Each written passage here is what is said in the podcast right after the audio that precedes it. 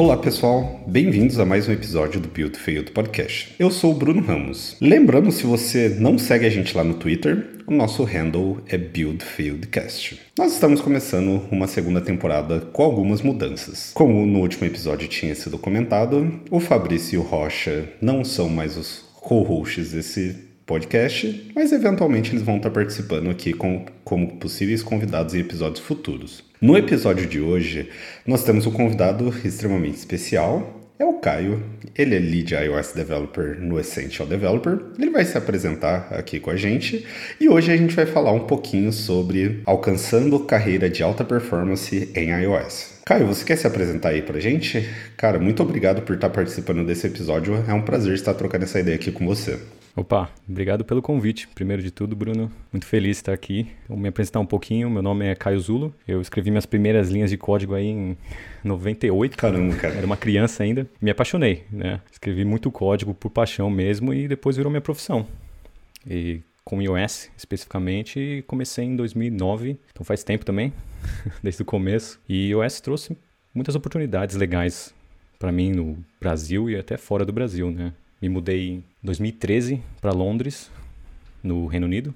E além de desenvolver software, eh, eu criei um treinamento online para desenvolvedores iOS que querem chegar na alta performance, na excelência técnica. Eu ensino tudo que eu aprendi aí em mais de 15 anos desenvolvendo software e já temos milhares de alunos no mundo todo. Se quiser saber mais sobre meu trabalho, acessa aí essentialdeveloper.com ou me acha lá no Twitter, arroba caiozulo. É Z-U-L-L-O. Boa, inclusive eu sou aluno seu lá, cara. Bem maneiro lá o curso lá. Curto bastante o conteúdo. Acho que tem vários ensinamentos ali que são excelentes assim mesmo. Bastante coisa que é passado lá no curso. A gente trabalha algum tempo lá no, no iFood, aprendemos coisas novas lá também é, que foram passadas lá no curso. Recomendo bastante lá. Então, se você quiser ter aí um conhecimento bem avançado aí sobre desenvolvimento iOS, design patterns, arquitetura, tem todo o conteúdo também que é aberto lá no, no YouTube lá também, né? Caio? Sim, tem muito conteúdo gratuito também. Então, se achar a gente aí no YouTube, Essential Developer também, tem muita coisa boa lá de graça. Boa, bacana. É, a galera vive compartilhando aqui. Eu dou mentoria lá também com a galera da, da DevPass lá. Eventualmente os alunos acabam mandando lá alguns vídeos lá. Principalmente quando eu começo a falar sobre injeção de dependência lá, inversão de controle, a galera começa a mandar bastante lá os vídeos que tem lá no, no seu canal. Inclusive são muito bacana. Mas, pô, Caio, legal, cara. Você comentou que começou lá em 98, lá com desenvolvimento de softwares. Quer comentar um pouquinho, além de iOS, assim, outras tecnologias que você chegou a trabalhar, assim? Cara, eu já escrevi código em tudo. PHP, Java, C Sharp. Fiz muito back-end antes de fazer iOS. Então, base de dados também, MySQL. Uh, fiz muito front-end HTML antes de iOS. Boa. antes de existir iOS, eu já estava fazendo muito HTML e CSS também fazia full stack, entendeu? Sim, boa. Eu já comentei aqui, acho que nos primeiros episódios aqui, como se tornar um dev iOS, assim, que nem eu comentei, pô, não foi um, um dos alunos do Apple Developer Academy, ou BPD lá chamado na época. Ah, e também vim do, do mundo do back-end, então trabalhava com com C Sharp, cheguei a trabalhar um pouco com Node também antes de começar com iOS. Pô, e a gente está aqui em tempos diferentes aqui então, porque eu comecei meu desenvolvimento iOS em 2015, final de 2015, 2016, então eu entrei ali no Swift direto ali. Boa. Trabalhei pouquíssimo com Objective-C, uma contribuição no projeto open source e para aprender algumas diferenças entre Swift e Objective-C, assim. É, e como que foi esse começo aí de em iOS para você? Como que você descobriu, assim, como que você acabou curtindo a área que manteve aí durante todo esse período aí da sua carreira agora? Se quiser comentar um pouquinho como que foi essa introdução aí na sua carreira em iOS? Cara, foi meio por acaso, porque eu tava lá fazendo back-end, fazendo front-end, full stack e nem tinha Mac, né? Eu tava no Windows lá, Linux, nem pensava em ter Mac, não conhecia ninguém que tinha Mac, né? Em 2008, 2009, era muito raro no Brasil ver um Mac, assim. Sim. Era mais os designers. Trabalhava em agência, você via lá um designer com um Mac gigantão, né? Que achava bem maneiro, né? Windows, aqui, né? Nem sabia como funcionava, nunca tinha mexido no Mac OS. E meu chefe, ele era louco por Apple. Na época lá, o cara tinha MacBook, iPhone, comprava tudo que saía, né? E eu queria um iPhone, mas era muito caro, eu não tinha dinheiro na época. Eu lembro que minha irmã foi para os Estados Unidos e eu pedi pra ela, ah, traz um iPod então. Acho que foi a terceira geração. Maneiro, maneiro. Já era rodando iOS, né? Sim. E eu lembro a primeira vez que eu peguei ele na mão, assim, eu mexi, falei, nossa, cara, isso aqui é de outro nível. Porque eu já tinha mexido em touchscreen antes, né? Já tinha mexido com, nem sei os aparelhos da época que tinha touchscreen, mas, putz, era muito ruim, sabe? Você fazia um esforço, a tela não sim, virava, sim. o clique não funcionava, você tinha que realmente apertar. Hora que eu mexi naquele iPod ali, que já era da mesma tecnologia do iPhone, né? Foi transformador. Eu falei, nossa, isso, tem alguma coisa aqui, cara. Eles estão muito à frente da competição. Eu comecei a me interessar por isso, né? Comecei a estudar no Windows ainda. E aí meu chefe, que gostava muito de Mac, conseguiu um projeto em iOS. Aí chegou lá na empresa e falou, quem vai fazer? Conseguimos um projeto em iOS, quem quer fazer? Eu falei, eu faço, bora. Aí eu investi no MacBook White, né? Aquele sim, brancão, sim, lembra? Sim, nossa, isso daí é o clássico, né, velho? É, consegui um desconto de estudante lá com a Apple. E, cara, investi, sei lá, na época não devia ser uns 3 a 6 meses do meu salário só para comprar Imagino, um cara. MacBook. Nossa. Mas aí começou ali, entendeu? Ali no 2009, mais ou menos, já estava desenvolvendo profissionalmente aplicativo iOS lá. Então, foi essa paixão que apareceu ali quando eu mexi no iPod e, e meu chefe apareceu com esse projeto aí. Boa. Caramba, e como foi assim, qual que era a stack lá na, na época, assim? Imagina, o Xcode ele já existia, mas imagino que era uma versão livre totalmente diferente ali, né? Não tinha a parte do Interface Builder ali tão integrada igual a gente tem hoje, assim. Qual que foi as tretas, assim, que tu encontrou, assim, nesse momento que foi desenvolver ali suas primeiras apps em, em iOS lá nesse ano? Cara, você não achava muito conteúdo, então se tivesse algum problema, você... é muito difícil de achar como resolver. Não tinha muito curso.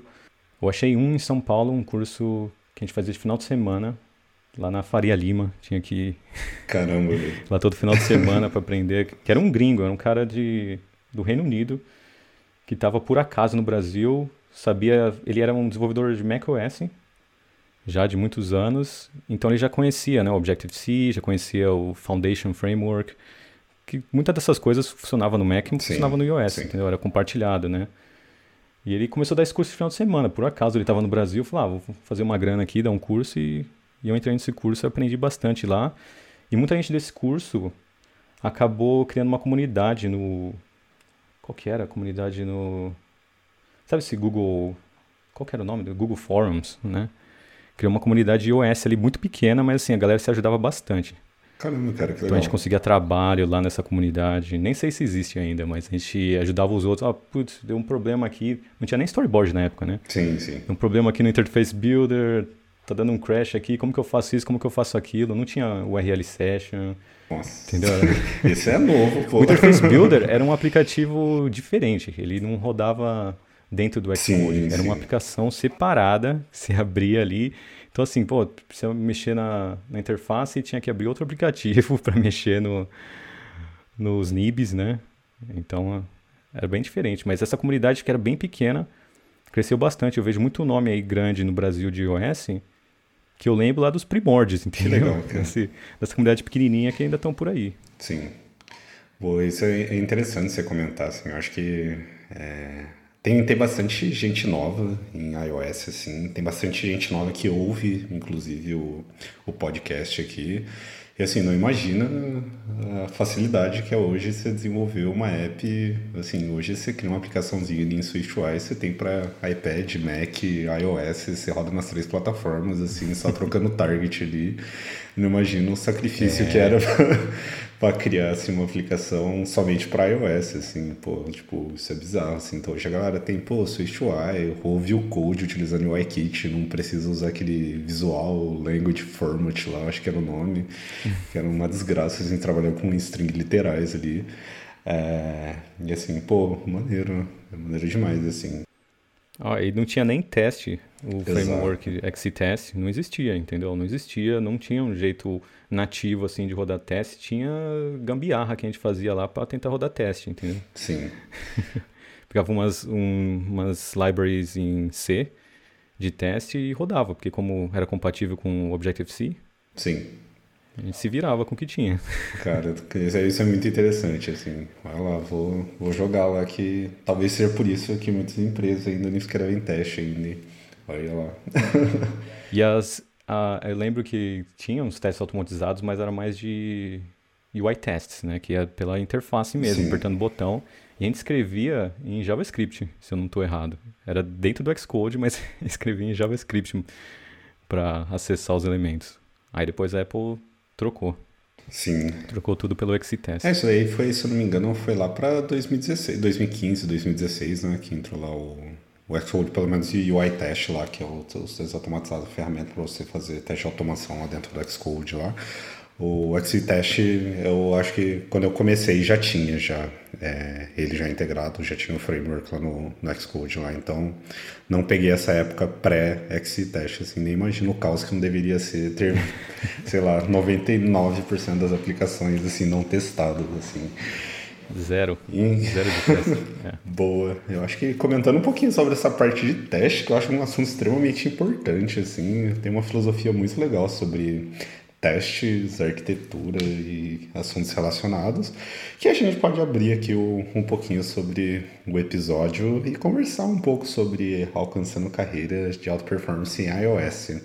Você quer fazer uma introdução aí, Caio, de comentar o que, que que, que para você essa carreira de em alta performance, o que, que a gente deve considerar, o que, que a gente não deve considerar, o que, que é importante. Eu acredito que a gente vai acabar passando um pouquinho sobre carreira no geral, então, comentar assim, umas skills ali de uma pessoa desde de um júnior iOS developer ali até um senior staff talvez.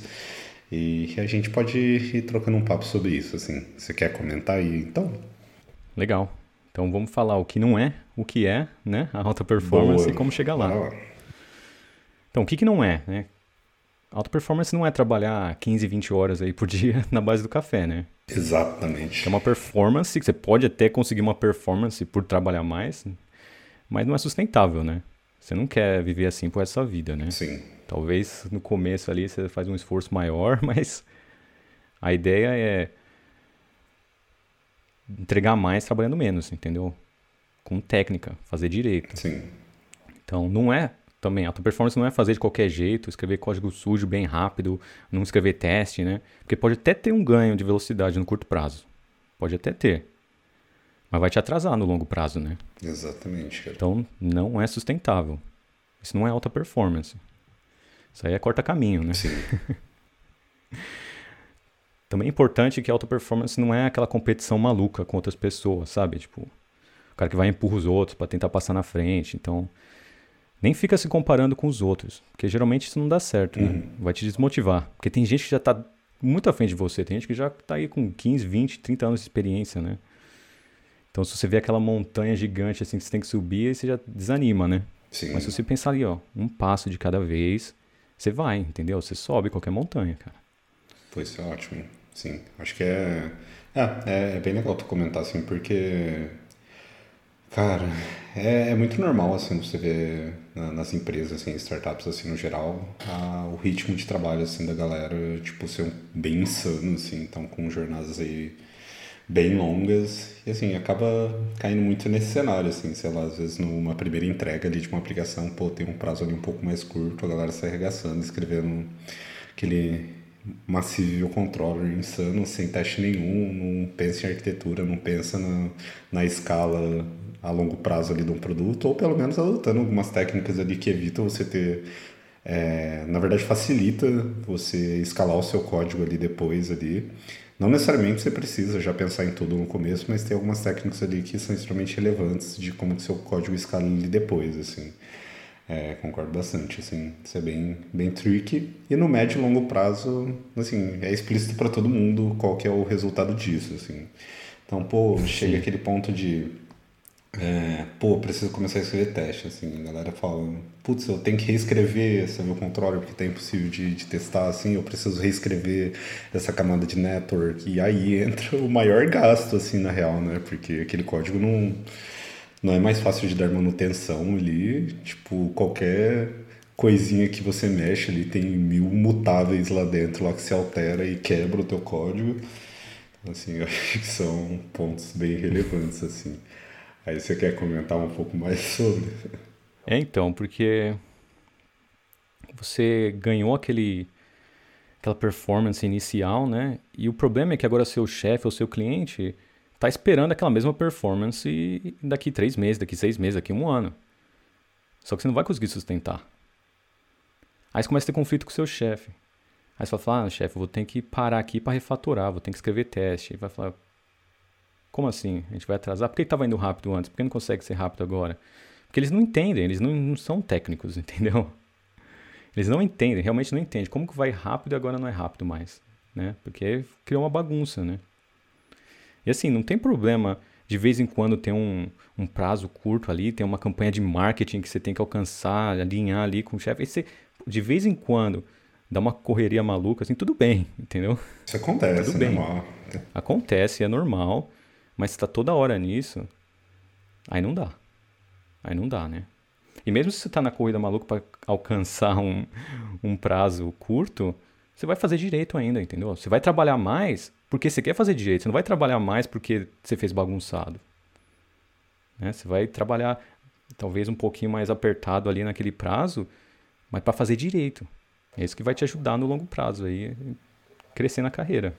Se eu não me engano, eu já li algo sobre isso que me ficou fazendo pensar bastante. Acho que foi no livro do Clean Architecture, Clean Code, assim, que o Uncle Bob ele comenta um pouco sobre a questão da gente ser realista com nós mesmos, assim, enquanto engenhe pessoas engenheiras, assim, de você ser realista com os prazos, assim mesmo. Então, o que eu vejo às vezes acontecendo é até mesmo a galera vendendo prazos que vai forçar ela a não pensar direito, a arquitetar ali uma solução ali é, para o longo prazo. Então, pô, tipo, às vezes a empresa nem tem um time to market ali, mas a pessoa fala, pô, em um mês eu faço essa app aqui. Tipo, pô, uhum. realmente você vai fazer um mês algo produtivo, assim, que isso vai se manter na, na larga escala? Então, pô, uma dica aí, gente. Sejam transparentes ao extremo ali com as pessoas que são product managers, seus times, com seus ou suas managers, porque não faz sentido, tipo, você mesmo criar esse, essa armadilha para você, para você fazer um código mal escrito, assim. Então pô, seja realista, eu vou fazer um código aqui com maior qualidade aqui, que vai dar tempo de eu pensar numa solução, pesquisar design patterns se encaixa nesse contexto, fazer testes, é, com, com esses prazos que, que vão te ajudar, tipo, você vai se agradecer ali no, no longo prazo. Então, assim, sejam muito realistas com isso, assim. Eu sempre comento isso dentro aqui do, do meu time aqui e vivo falando isso para as pessoas, assim, porque talvez o problema do tempo é você quem cria, assim, saca? Então esse é um ponto importante. Boa, é, é isso mesmo. E geralmente, às vezes, não é nem. A pessoa realmente acha que vai fazer em um mês, entendeu? Porque ela não tem uma noção que estimar é uma habilidade que você tem que treinar também. Exato. Assim como escrever código, assim como arquitetura, assim como escrever teste, é estimar. Vai ter aquela estimação que você já pega naturalmente por estar muito tempo na carreira, você já sabe mais ou menos quanto leva. Mas existem técnicas, existem estratégias, né? existem padrões que te ajudam a estimar. Né? Quebrar um projeto grande em etapas, aí uma etapa menor é mais fácil de estimar, às vezes você até quebra em subetapas e vai quebrando até. Entendeu? Então, assim, às vezes para estimar não é assim, você vai estar numa reunião e você vai estimar um app e vai falar um mês. Não, você vai falar assim, ah, beleza, vou estimar, me dá três dias só para estimar, entendeu? Você precisa de um tempo para estimar, para você fazer um, um planejamento legal. Então, são técnicas. Também fui aluno do do Uncle Bob, né, do Robert Martin, Boa. lá em Londres e aprendi aprendi isso com ele também, cara. Isso é uma técnica que você tem que aprender e às vezes leva tempo para estimar, entendeu? Então até tem que estimar a estimada. Exato, cara. Pô, isso, isso é interessantíssimo, assim. E, e, o pessoal, tipo, é naturalmente, quando se fala em estimar, a galera relaciona muito isso com o próprio agile, assim, ou com coisas relacionadas é, a processos de time, assim, mas não pensa que isso é realmente uma habilidade que vai te acompanhar em toda a carreira, independente se a empresa roda ali um processo agile ou não. Uh, e você precisa saber, tipo, entender formas técnicas de como estimar, assim. Então, sei lá, pô, eu sei que se eu precisar fazer uma chamada de serviço, precisar criar ali um repository que vai consumir dados e coisas do tipo, vai me levar X tempo ou não, quando for uma alteração somente de UI ali, vai me, tipo, vai me custar X tempo. E você consegue criar padrões disso, assim. É, e aí, se você quiser comentar um pouco disso, suas experiências, você tem mais, bem mais experiência, assim, do, do que eu, assim. É, eu acho que é sempre um tabu aí na área também. É, eu acho que estimar é uma habilidade, você tem que aprender, tem livros sobre isso, tem cursos, entendeu, sobre isso. Eu acho que é uma, habilidade essencial para todo mundo, não só desenvolvedor.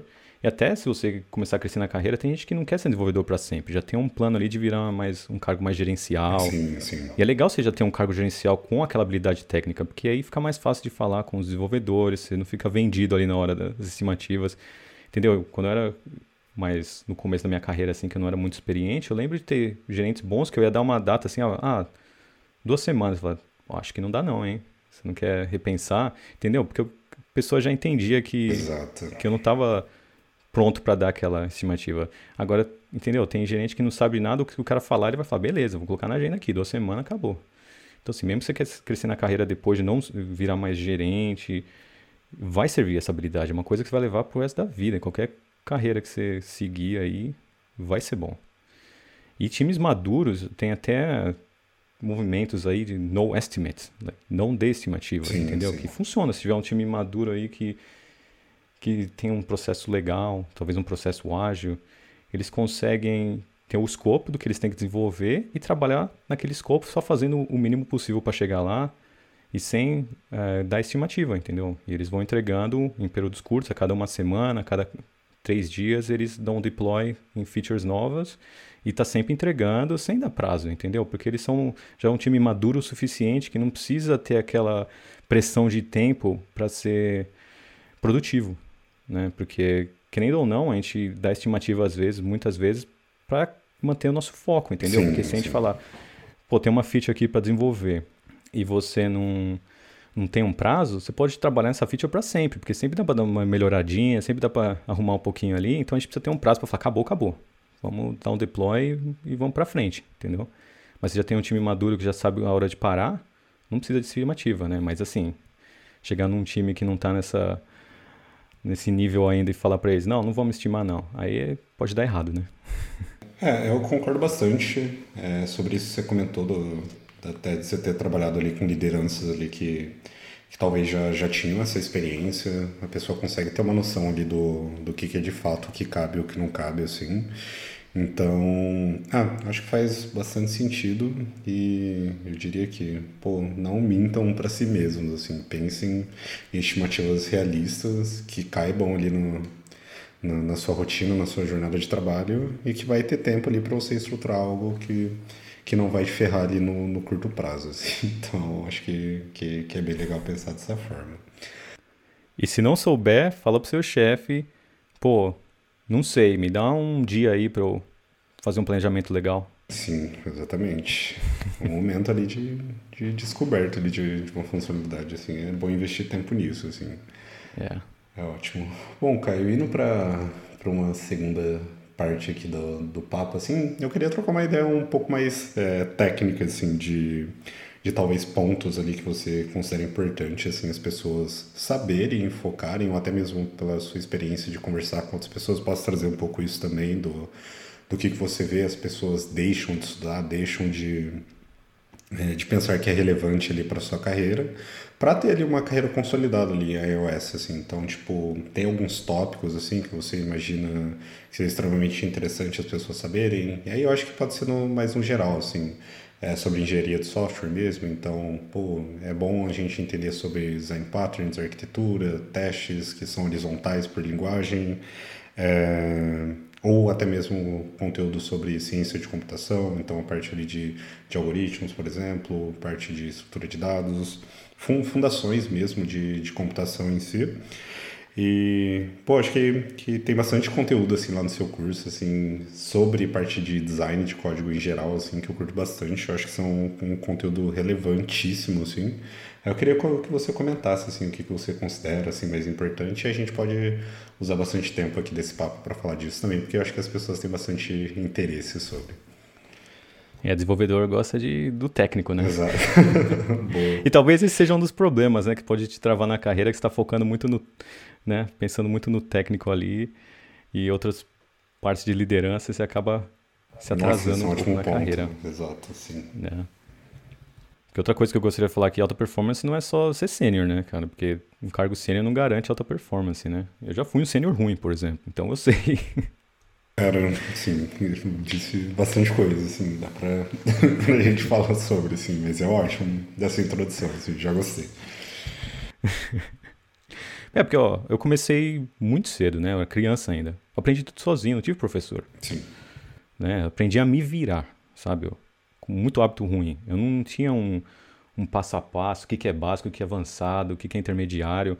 Eu tinha que fazer, eu aprendi a fazer, entendeu? Eu aprendi a me virar. Com vários hábitos ruins. Então eu consegui crescer rápido quando eu entrei né, na minha carreira para o cargo sênior. Sim. Porque eu consegui entregar, mas entregava bagunçado. Entregava no prazo, bagunçado, né? Aí dava complicado de dar manutenção, igual a gente falou aí no começo, né? Então assim, eu sabia fazer, mas não sabia fazer direito. Uhum. Porque eu pulei muita etapa. Sim. Entendeu?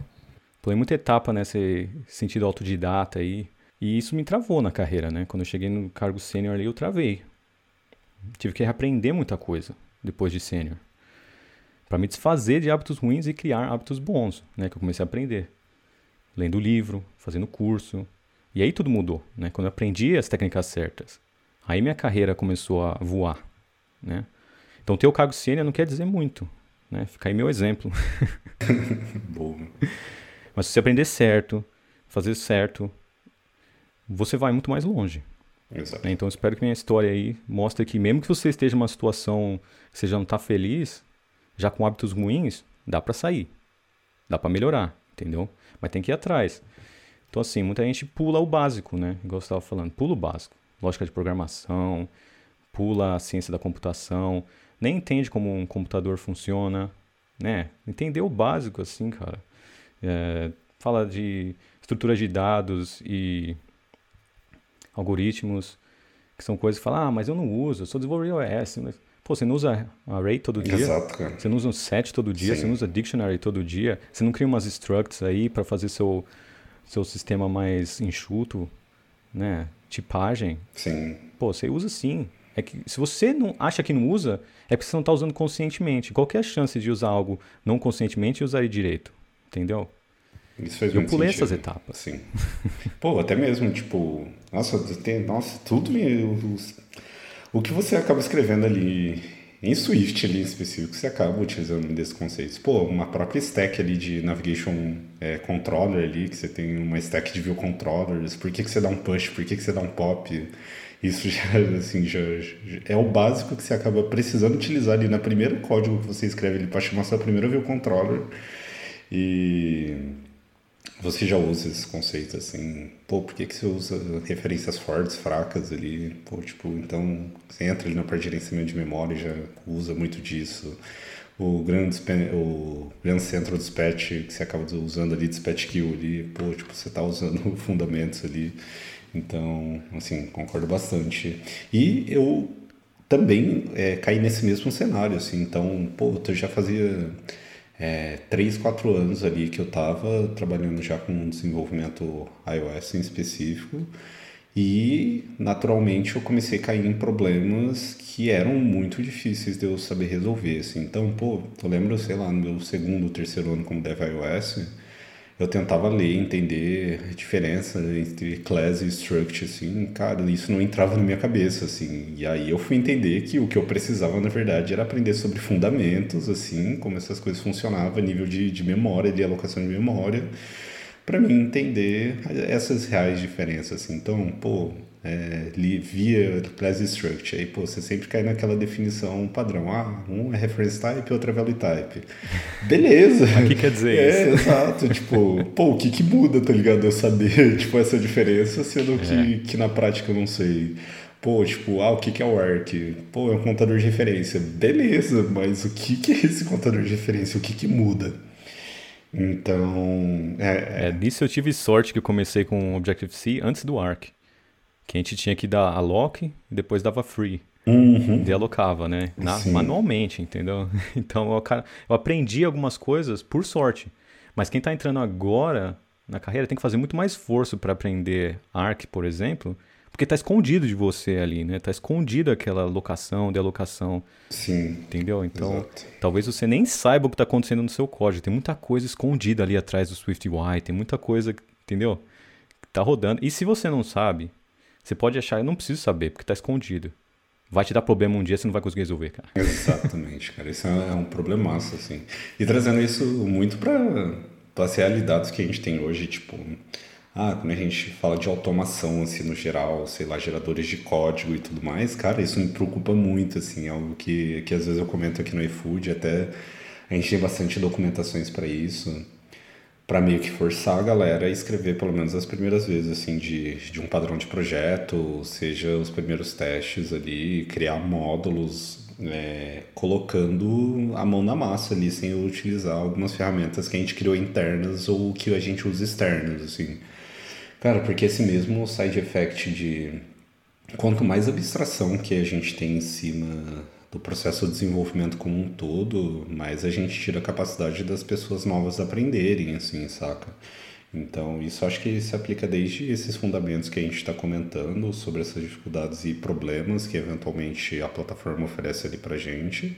E daí entra muito nos mesmos problemas de engenharia de software como um todo é, isso acontece ali dentro de, sei lá, de, de uma ferramenta que você usa, um source ali da vida ali, que você gera ali toda uma estrutura pronta com testes ali e tal. Pô, tipo, e por trás, o que que tá acontecendo, assim, saca? Então, eu acho que são problemas incomuns, assim, mas são, é, é um ponto legal, assim. É, eu acho preocupante você falar, pô, consigo criar um aplicativo com SwiftUI aí com, com 10 linhas de código, já tem um editor que faz you know, já, já sincroniza com o back-end, já Sim. faz tudo para você ali com Então, assim, você não aprendeu a programar, você aprendeu a usar o Swift UI, entendeu? E não tem problema, entendeu? Você quer criar uma coisa rápida ali, a Apple tá te dando vários frameworks legais. Mas se quer ser um profissional de alta performance, você vai ter que aprender o que está por trás dos panos.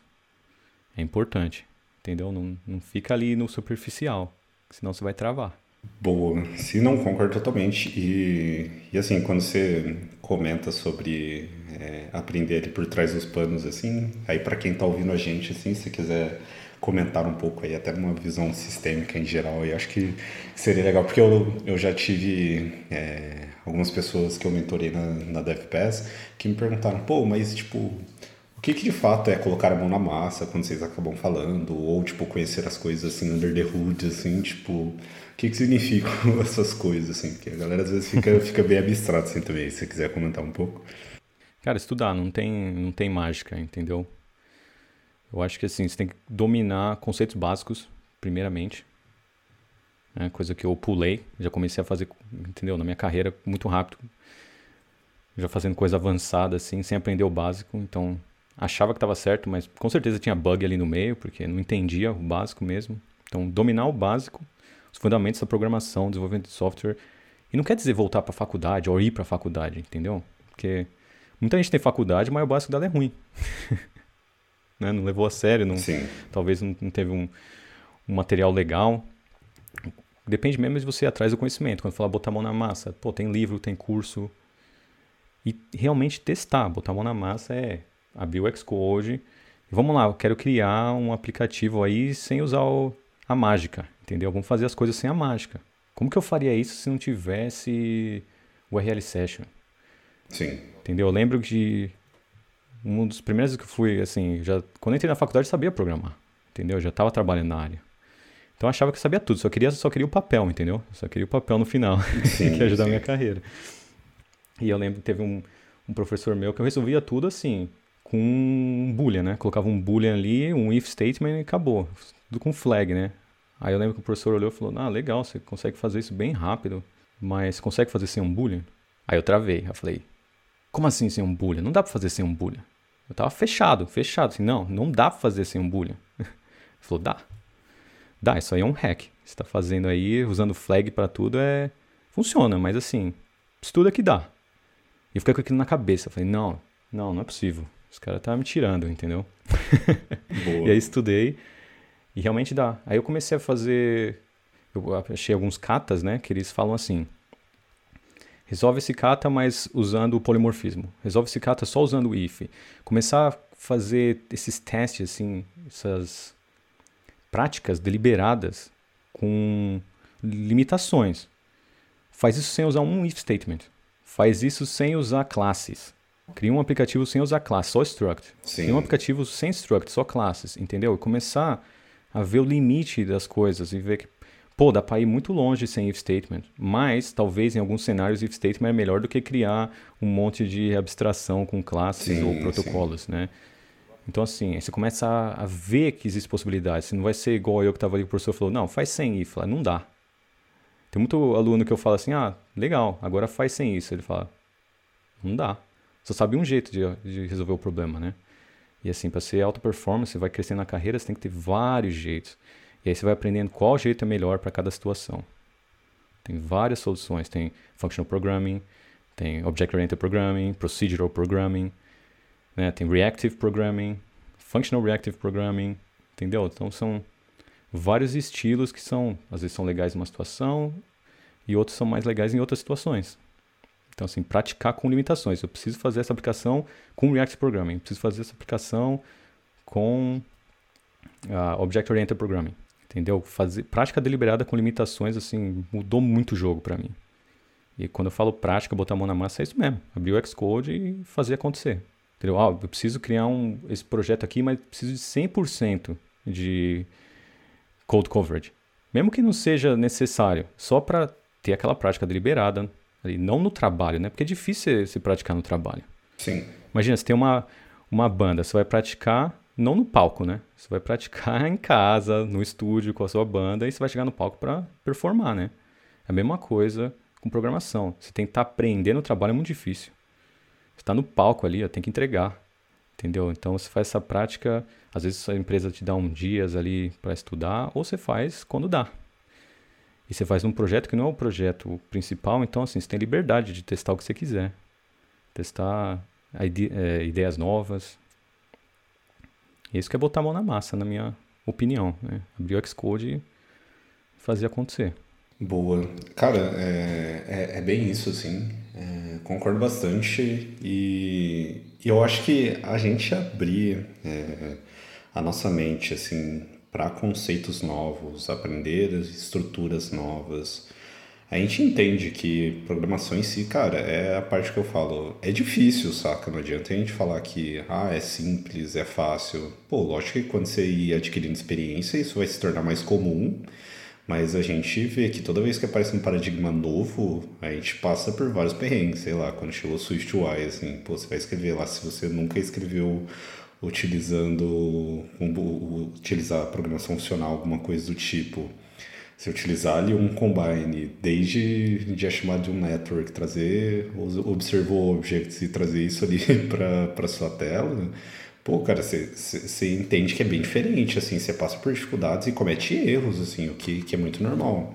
E assim, estudar conceitos novos, aprender te, é, tecnologias novas, aprender sobre arquitetura, aprender sobre testes, é, entender, e igual você comentou, tipo, experimentar ali, você trabalhar formas novas, é, diferentes do, do que normalmente você trabalha, isso vai te ajudar a pensar na hora de criar uma solução assim mesmo. Então você encontra ali, vê um problema que você precisa resolver numa funcionalidade do, do seu trampo ali. Pô, você imagina, isso vai ser a capacidade de você pensar formas diferentes e qual mais se adequa ali para aquela solução ali. Então, pô, sei lá, numa tela de chat, que eu vou precisar desenvolver um chat ali do, do trampo ali, você vai pensar, pô, talvez se eu utilizar um Reactive Programming aqui, talvez seja melhor do que eu utilizar ali, sei lá, um, um imperativo ali, alguma coisa do tipo, um procedural aqui, porque, meu, vou lidar com muitas lógicas, vou ter que trabalhar com estados é, observáveis aqui, eu vou ter notificações, eu vou precisar receber o streaming de dados, enfim. É, então, assim, você pensar em é, conhecer formas diferentes de, de.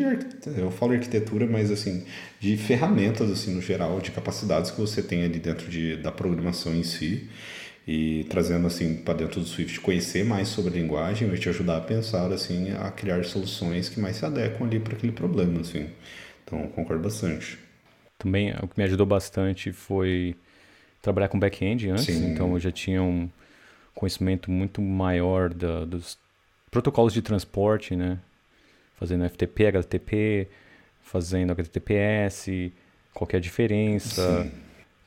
entendeu? Fazendo polling ou sockets, tudo isso é importante saber essa comunicação, mesmo que você esteja fazendo só o front-end, você está se comunicando com outras, outros serviços externos, né? E é legal saber esses protocolos, como que isso funciona para fazer direito. Né? Alta performance é fazer o que tem que ser feito e fazer direito, na minha opinião.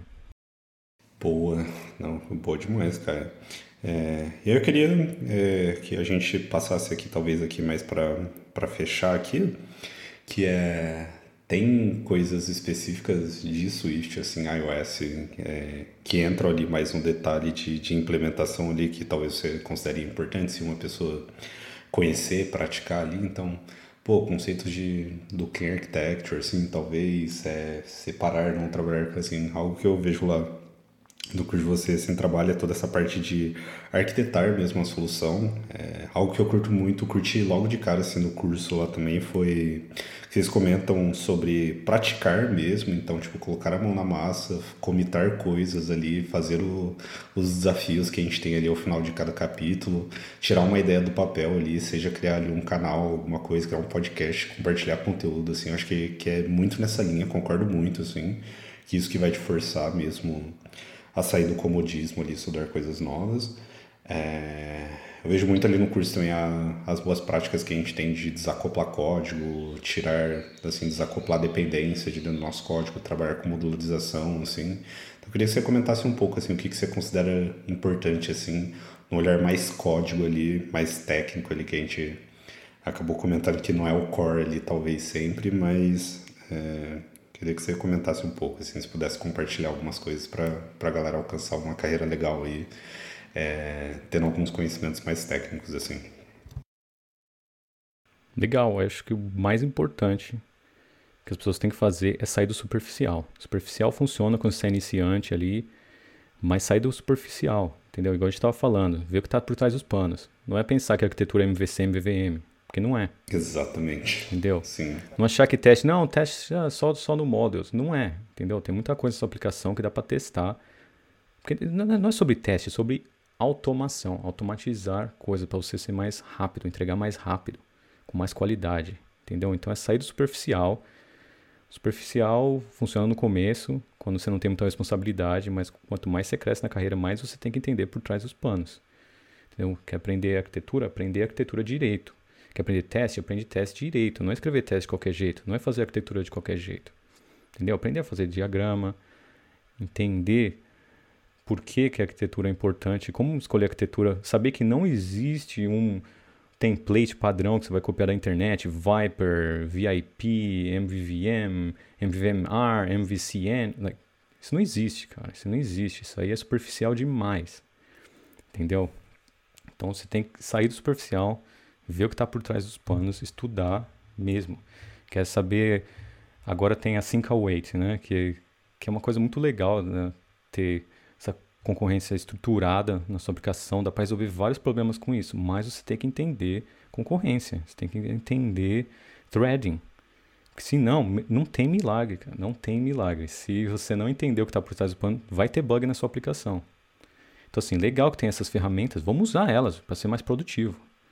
Mas vamos entender como funciona, vamos entender threading, concurrency. Porque se seu app tinha bug com dispatch queue, vai ter bug com a sync await. Sim. Entendeu? Concordo muito. Vai ter. Não tem jeito. Então, assim, sair do superficial é o mais importante. Então, iOS é uma são aplicações multithreading, então você tem que saber multithreading. Até iniciante tem que entender o básico ali. Porque eu, eu pego muito, eu ajudo muito o aluno com entrevista de emprego que eles não passaram. Uhum. O que eu mais vejo é problema de multithreading ali. Por exemplo, tem uma lista ali de table view com um monte de imagens tem que carregar, sabe? Coisa simples sim, assim. Sim, você, sim. O, cara o cara mandando o, projeto para uma vaga sênior e você está estudando o scroll ali e como está fazendo várias chamadas no back, no background threading, Aí, de vez em quando, aparece uma imagem errada ali. Sim, porque o cara, cara não cancelou, a, não cancelou o task direito, não deu o schedule certinho, tá reusando as, as imagens erradas. E, pô, pra sênior não dá, né? Não vai passar na entrevista assim. Entendeu? Então, realmente entender como a plataforma funciona. Swift, entender a linguagem. Tem um livro Swift é de graça da Apple. Exato. livro muito bom, Sim. de graça. Se você ler meia hora por dia, você termina o livro em duas, três semanas. Você vai entender muito melhor sua linguagem de programação. Você vai estudar a plataforma. De graça tem lá na Apple. Para coisa básica, você tem que entender esse básico. Começa no básico aí. Mesmo se você tem 10 anos de experiência, mesmo se você tem 10 anos de experiência, lê o livro. Você vai entender muito melhor a linguagem. E a plataforma, iOS, estuda. E aí você vai mais para o intermediário e avançado. Né? Se você já pular isso, vai lá no meu canal, já vê uns conteúdos mais avançados, sem o básico, você vai ficar perdido. Né? Então, lê o livro. A gente tem também um, uma página lá de recomendações de livros, não sei se você pode colocar no link aí. Opa, claro, coloco sim. Na descrição, tem uns livros legais que a gente recomenda lá no nosso site. A gente não ganha nada, você compra o livro na Amazon, não é nosso livro. São de autores que a gente gosta. Baixa lá, compra o livro e estuda. Então, tem que ficar um mestre no básico para depois ser um mestre no intermediário, para depois ser um mestre no avançado. Tem que entender, entendeu? Você tem que criar, construir seu conhecimento assim, numa base sólida. Né? Então o básico é o sólido ali, é a primeira etapa, né? Senão você vai criar, construir o castelo na areia, né? Vai afundar. Não dá certo. Então, é isso que eu recomendo. Para iOS especificamente, comece com Swift. Depois a plataforma. A plataforma, você vai ver, multithreading. Tem que entender. Entendeu? Como fazer persistência de dados seguros. É uma aplicação que está no cliente, não está no servidor. Sim. Você não pode ficar colocando dados, por exemplo, no user defaults, né? Colocar lá o access tokens lá, não dá, entendeu? Já vi muita aplicação até de banco aí que, que não é segura, né? Exato. Às vezes tem até legislação aí que, que pode pegar pesado lá com a empresa. Sim, sim. Então a gente tem uma responsabilidade grande de entender a plataforma e também o negócio que a gente está trabalhando, né? Boa. É, o que você comentou, nossa, essa frase eu uso muito, assim, com, com a galera que às vezes me pergunta, fala, pô, o que, que eu estudo, assim, MVC, MVM, VIP, Viper... Clássico. Eu sempre falo assim, é, assim, se eu, normalmente na, na galera que, que eu dou mentoria, eu vou te convencer até o final da, dessa mentoria, assim, o porquê, tipo, esses conceitos, eles resolvem somente o mínimo do mínimo do mínimo, assim. É, façar vocês entenderem que MVC, MVM, VIP, Viper, eles não são arquiteturas, assim. Pô, eu acho que tem até um vídeo lá no, no canal, no, no seu canal lá, que também fala sobre que isso é um design pattern de apresentação, assim, é um design pattern que resolve o UI. Basicamente, esse design pattern eles só resolvem o que uma view controller já faz, é pegar todas as responsabilidades de uma view controller e dividir elas. É só isso que a gente está fazendo. Mas e o resto, quando a gente fala de cross-qt concerns ali, analytics, uhum. remote configs, é, repositórios Aí mesmo, pega, né? network, core data, é, dependências externas, você usa um Kingfisher ali, às vezes um Almofire. Pô, e aí, tá ligado? Isso é arquitetura, assim, que você, arquitetura modular, tipo, você começa a quebrar em módulos, build time. Pô, isso é arquitetura, tá ligado? É, e assim, Entender se você está trabalhando num time pequeno ou grande. Às vezes está trabalhando num time. Sim. Já tive em times com 200 pessoas, entendeu? Exato.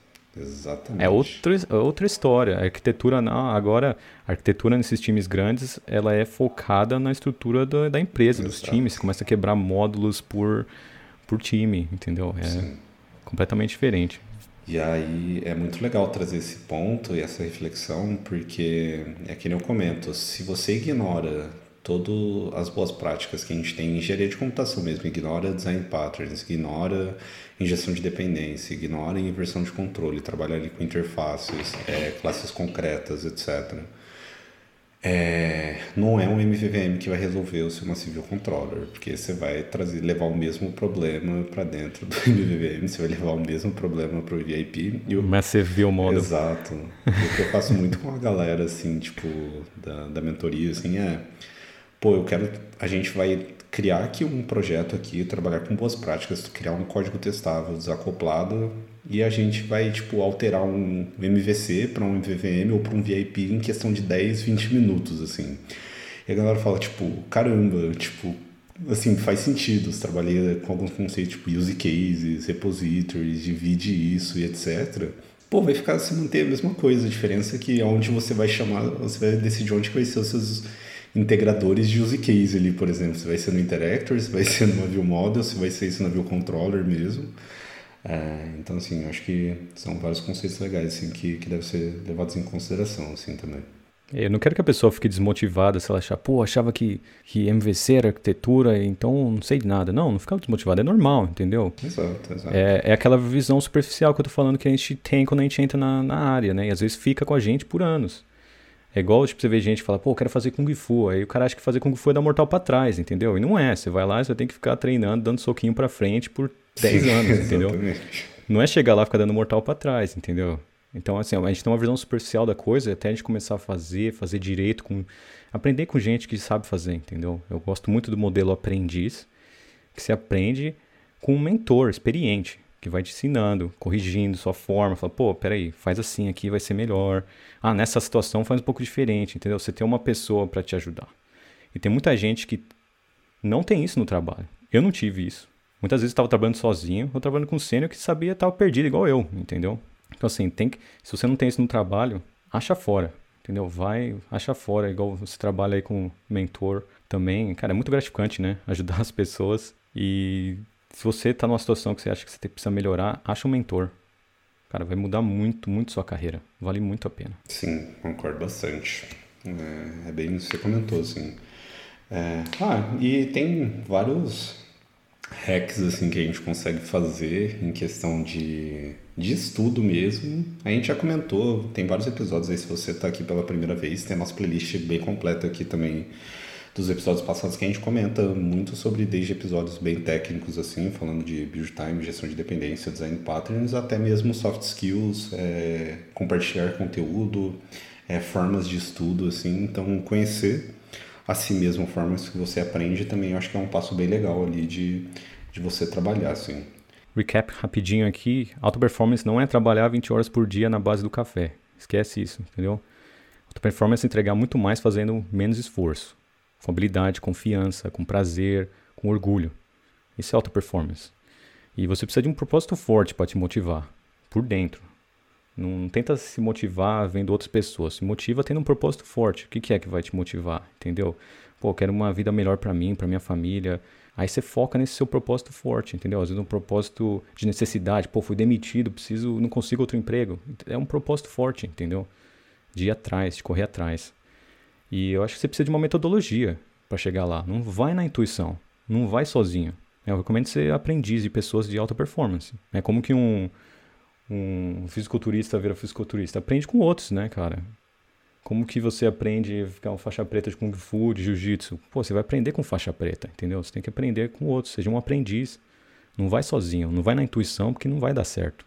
E se organizar, né? Criar uma rotina de prática constante. A gente falou aí de prática deliberada, fazer práticas em projetos paralelos e colocar limitações no que você faz. E criar um hábito, né? De fazer o que tem que ser feito. Sim. Independente se é difícil, independente da situação, independente. Especialmente quando é difícil, entendeu? Não se acomode, levante e faça o que tem que ser feito. E de dois a três meses é o suficiente para você criar um hábito legal. Se você consegue fazer algo por dois a três meses, por exemplo, escrever teste, que é um hábito que vai mudar muito sua carreira, vai mudar muito sua carreira, vai te dar muita oportunidade de trabalhar no Brasil ou até fora do Brasil, ganhar em dólar. Entendeu? Então, de dois a três meses é o suficiente para você criar um hábito legal que vai te manter na trilha certa. E procure a melhora contínua. Né? 1% de melhora por dia já traz um grande ganho no longo prazo. Não tenta dar um salto gigante. Não, vou mudar radicalmente. Não, 1% por dia, cara. Já dá um ganho gigante no longo prazo. E não precisa ter talento, não precisa ser um gênio. Precisa ter propósito, metodologia e disciplina, né? O hábito de aplicar todo dia. Fica aí minha mensagem. Espero que te ajude na sua carreira. Boa, concordo demais. É muito legal é, esse ponto que você trouxe, que é a prática em si, as coisas vão ganhar sentido, assim. Então, aprender coisas novas, praticar isso, é, entender coisas novas, ser, ter uma postura ali de, de aprendiz ali mesmo. Se colocar ali numa posição e aberto para aprender coisas novas com outras pessoas. Sempre alguém, assim, é que eu comento, normalmente as pessoas sempre caem assim na síndrome do impostor, assim, por ficar se comparando muito com outras pessoas, assim já que você está se comparando assim, você coloca uma posição de, de aprender assim mesmo. Tipo, é. se dê essa humildade assim de, pô, eu não sei todas as coisas e nem deveria saber. Mas assim, ao mínimo que eu posso fazer é compartilhar coisas e ter trocas e aprender com isso, assim. É, mas valiosíssimo demais. É, tem gente que acha que é muito difícil. Ah, não, tem que fazer muito esforço. E, E depende da sua definição de difícil. Porque para mim, difícil é acordar com ansiedade na segunda-feira, ou até ir Sim, dormir com ansiedade no exato. domingo, porque tá com medo da segunda, né? Tá com medo de voltar pro trabalho, odeia o que faz. Entendeu? Difícil é, é trabalhar e não estar tá feliz com o resultado, não ganhar bem, e ter medo de ser demitido, não conseguir outro emprego. Porque nada é fácil. É difícil fazer, mas é difícil não fazer também. Então por que não fazer e ser mais feliz, crescer, gostar do que faz, fazer com maestria, né, com orgulho, ajudar os outros, depois virar um mentor igual o Bruno aí. Entendeu? Ganhar bem, viver bem. E eu acho muito mais fácil e prazeroso do que a alternativa, né? Mas isso é algo pessoal e a escolha é sua. É, galera, era isso que a gente tinha para compartilhar nesse episódio. Caio, eu gostaria de agradecer imensamente o seu tempo, a sua disposição. É, que nem eu tinha comentado, eu acho que é legal, tem várias pessoas que acompanham lá o seu curso e não imaginam que você é brasileiro, naturalmente aqui do Brasil, não mais brasileiro há bastante tempo aí. É, mas, cara, um prazerzaço aí estar tá trocando esse papo contigo. Mais uma vez, quem não conhece o curso do Essential Developer, entra lá essentialdeveloper.com ou procure por Essential Developer lá no YouTube. Tem muito conteúdo gratuito lá também, extremamente relevante. Caio, valeu usaço pelo, pelo papo aqui. Queria deixar uma mensagem final aí pra galera aí. Valeu, Bruno. Obrigado. Primeira meu primeiro podcast aí em português, né? Realmente, tem muita gente que não sabe que eu sou brasileiro, mas se bem que meu sotaque brasileiro ali no inglês entrega muito fácil, né? Ô, louco, imagina. O inglês é ótimo lá, cara. Confunde demais, assim. Nossa, mesmo assim, tem um sotaque quase zero ali. Valeu. E se você se conectou com o que eu disse hoje, acessa nosso site aí, essentialdeveloper.com. Temos cursos muito legais para te levar na alta performance entendeu? Para atingir o seu melhor potencial, né? Não é para se comparar com os outros, é o seu melhor potencial. Você ser mais feliz e realizado no trabalho e ganhar mais também, né? E tem uma turma começando agora, então entra lá. Fechou. É isso, galera. Valeu. Até o próximo episódio. Valeu.